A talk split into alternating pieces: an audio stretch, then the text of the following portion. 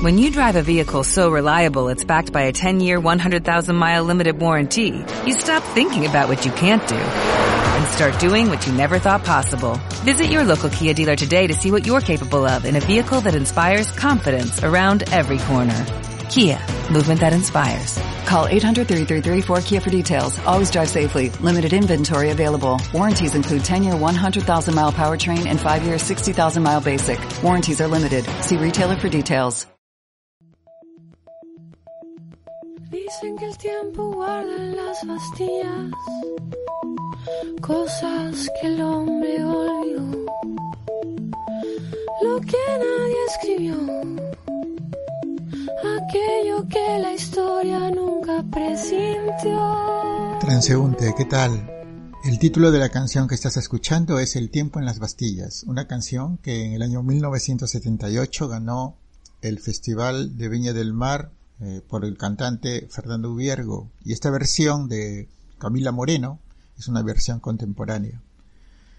Con esta canción quiero abrir este podcast sobre un libro que lo leí en 1979 de, de forma casual, un libro extenso llamado eh, Pablo Neruda, Confieso que he vivido.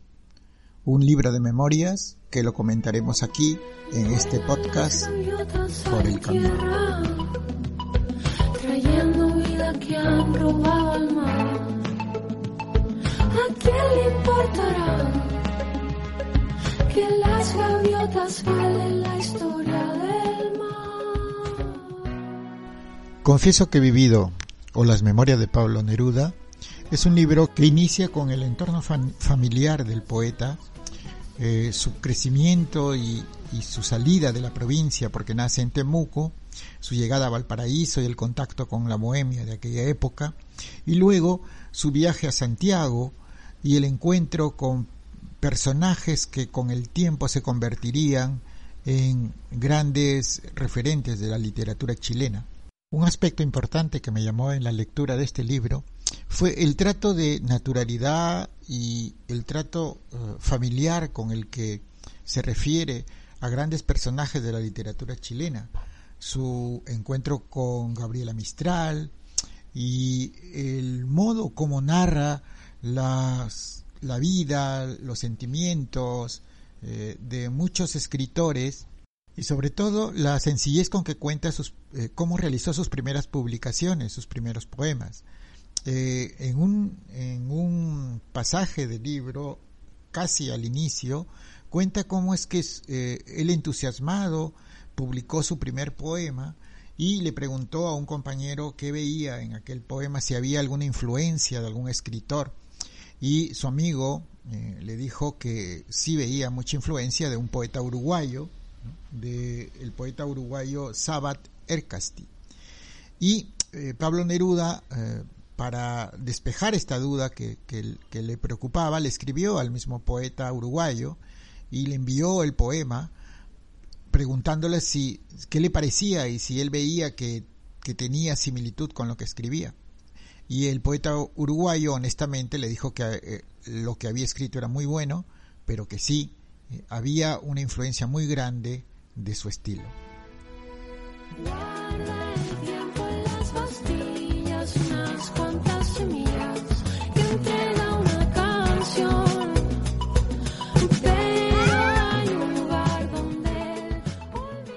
Pero este es apenas el inicio de estas memorias, porque luego eh, le, dedica mucho tiempo a amigos, a, a, escritores mayores y menores de la literatura chilena y eh, sus viajes, sus viajes hacia, hacia Uruguay, hacia Argentina, sus viajes a Europa, el encuentro con, eh, con poetas ya realizados. En España está en el año 1932, un año antes del estallido de la guerra civil, en donde crea una gran amistad con Federico García Lorca, de quien se hace muy amigo.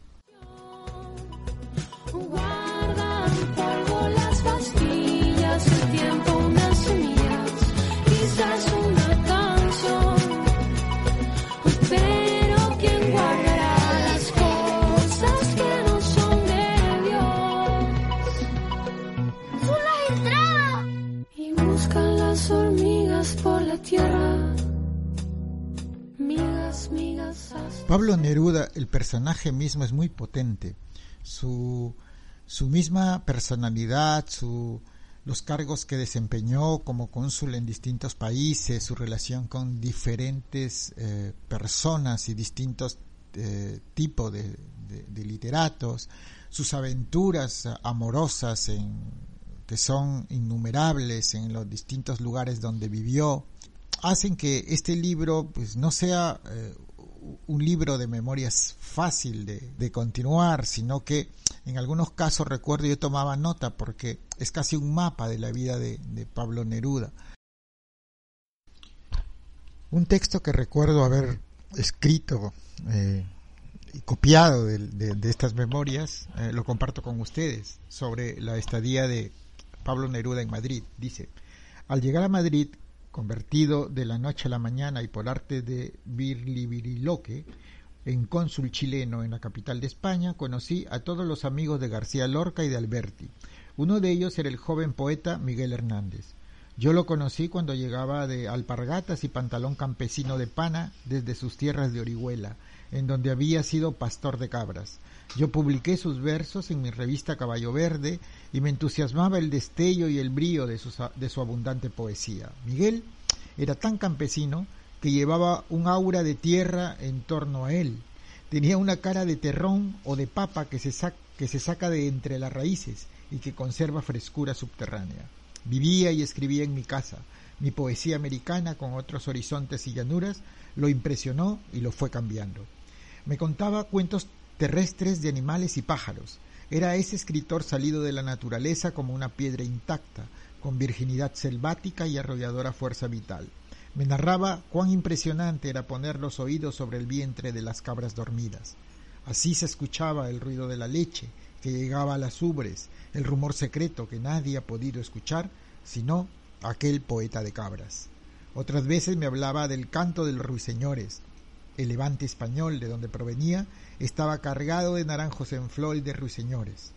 Como en mi país no existe ese pájaro, ese sublime cantor, el loco de Miguel quería darme la más viva expresión plástica de su poderío. Se encaramaba a un árbol de la calle y desde las más altas ramas silbaba o trinaba como sus amados pájaros natales.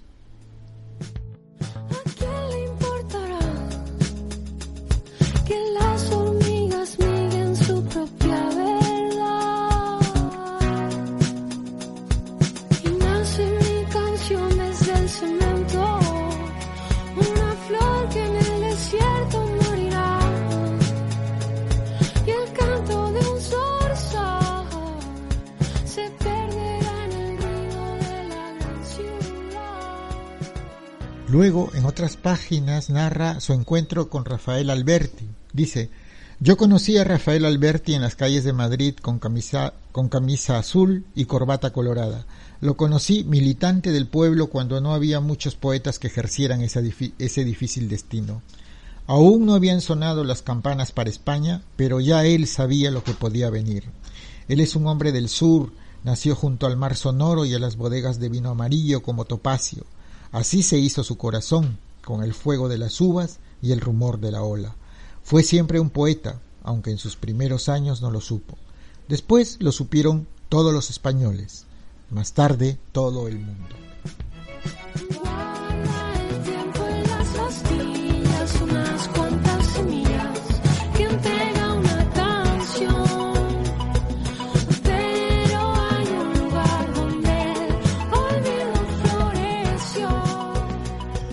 Posteriormente, y algo que no quería dejar pasar, eh, en estas memorias, Pablo Neruda narra también su estadía en México.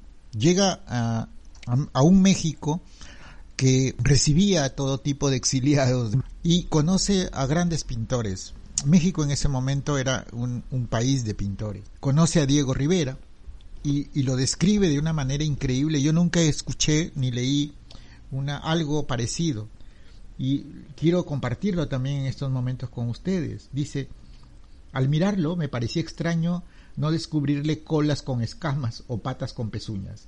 Siempre fue invencionero. Diego Rivera, antes de la Primera Guerra Mundial, había publicado Ilja Ehrenburg en París un libro sobre hazañas y mixtificaciones, Vida y Andanzas de Julio Jurenito. Treinta años después, Diego Rivera seguía siendo gran maestro de la pintura y de la fabulación. Aconsejaba comer carne humana como dieta higiénica y de grandes gourmets. Daba recetas para cocinar gente de todas las edades. Otras veces se empeñaba en teorizar sobre el amor lesbiano, sosteniendo que esta relación era la única normal, según lo probaban los vestigios históricos más remotos encontrados en excavaciones que él mismo había dirigido. A veces me conversaba por horas moviendo sus copotudos ojos indios y me daba a conocer su origen judío. Otras veces, olvidando la conversación anterior, me juraba que él era el padre del general Rommel, pero que esta confidencia debía quedar muy en secreto, porque su revelación podría tener serias consecuencias internacionales. Su tono de persuasión extraordinario y su calmosa manera de dar los detalles más ínfimos e inesperados de sus mentiras hacían de él un charlatán maravilloso, cuyo encanto nadie le conoció y nadie puede olvidar jamás.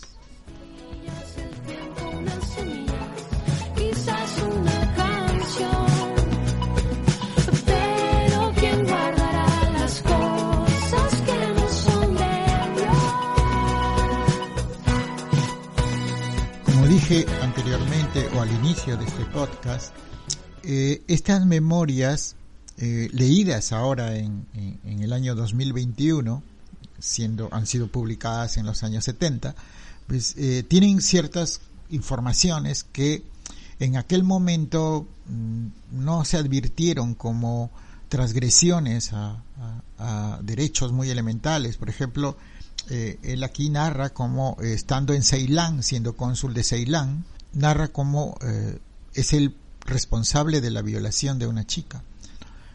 Esta, este, este hecho resultó siendo la razón por la cual en Chile un movimiento feminista pues, este, censuró la, la, actitud de Pablo Neruda y reclamó a la Fundación Neruda por esta por estas memorias, ¿no? Pero hay otros, hay otros relatos que, que, narran un poco los encuentros con, poetas chilenos, ¿no? Cuando está en el capítulo de, de, las memorias de su poesía, pues uno de los grandes, y que ya lo he comentado en este podcast, es Vicente Huidobro, ¿no? Y sobre Vicente Huidobro dice lo siguiente, dice, el gran poeta Vicente Huidobro, que adoptó siempre un aire travieso hacia todas las cosas, me persiguió con sus múltiples jugarretas enviando infantiles anónimos en contra mía y acusándome continuamente de plagio. Guidobro es el representante de una larga línea de egocéntricos impenitentes. Esta forma de defenderse en la contradictoria vida de la época, que no concedía ningún papel al escritor, fue una característica de los años inmediatamente anteriores a la Primera Guerra Mundial. La, la posición ego desafiante repercutió en América como eco de los desplantes de Danuncio en Europa. Este escritor italiano, gran despilfarrador y violador de los cánones pequeño burgueses, dejó en América una estela volcánica de mesianismo. El más espantoso y revolucionario de sus seguidores fue Vargas Villa.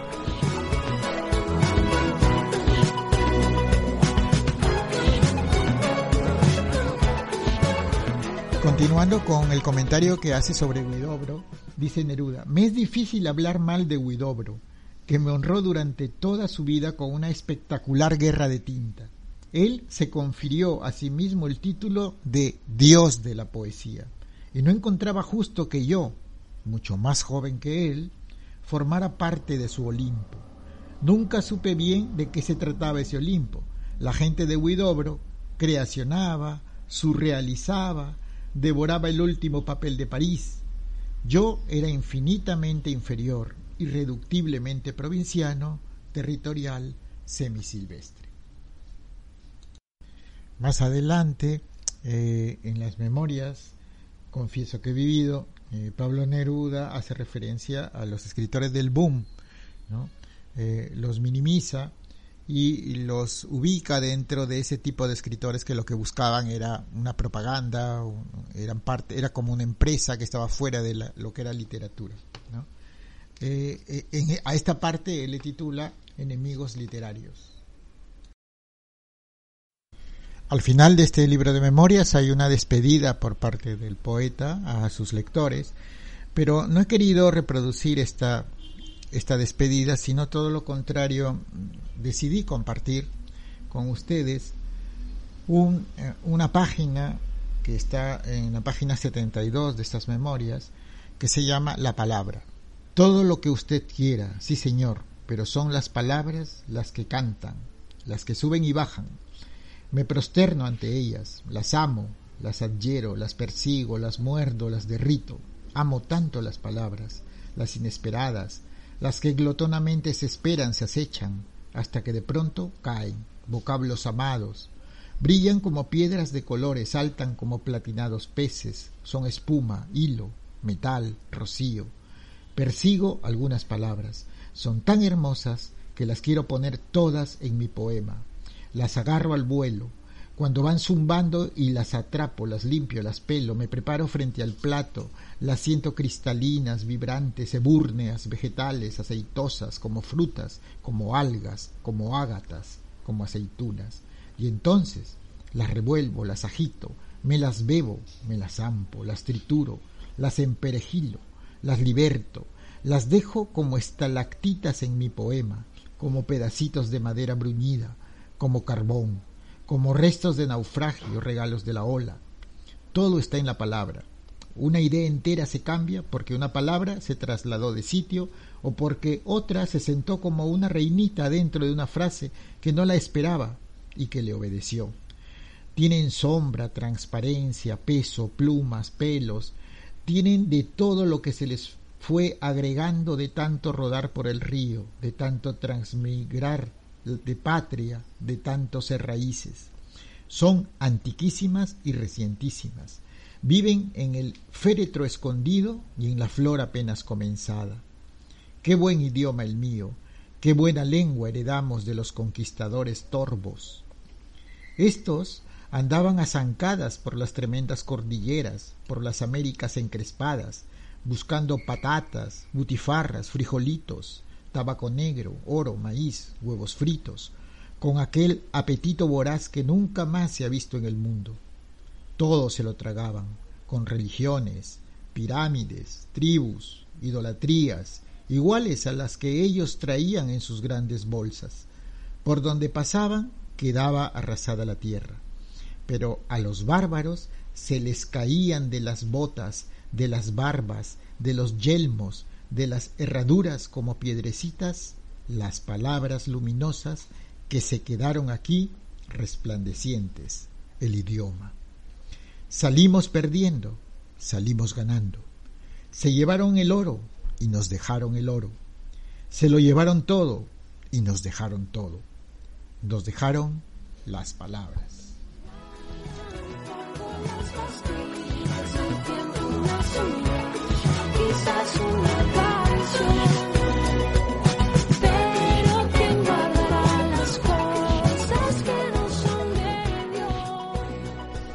Transeúnte, hemos llegado al final de este camino.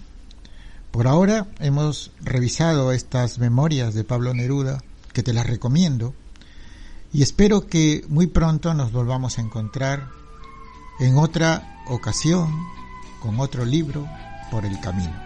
Hasta pronto.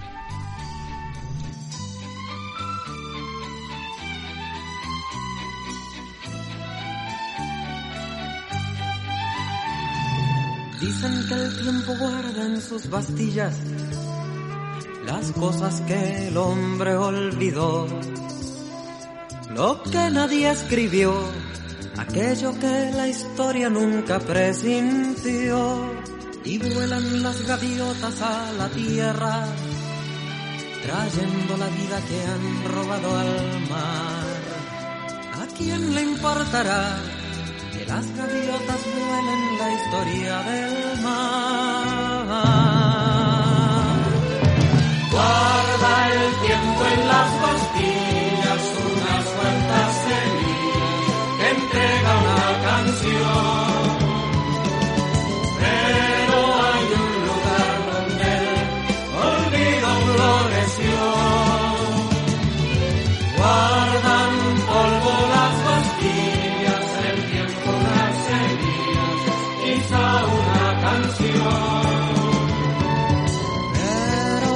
Guardará